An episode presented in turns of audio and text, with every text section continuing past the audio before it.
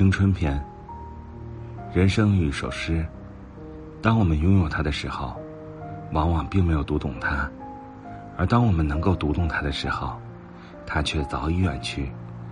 这首诗的名字就叫青春。青春是用来奋斗的，不是用来挥霍的。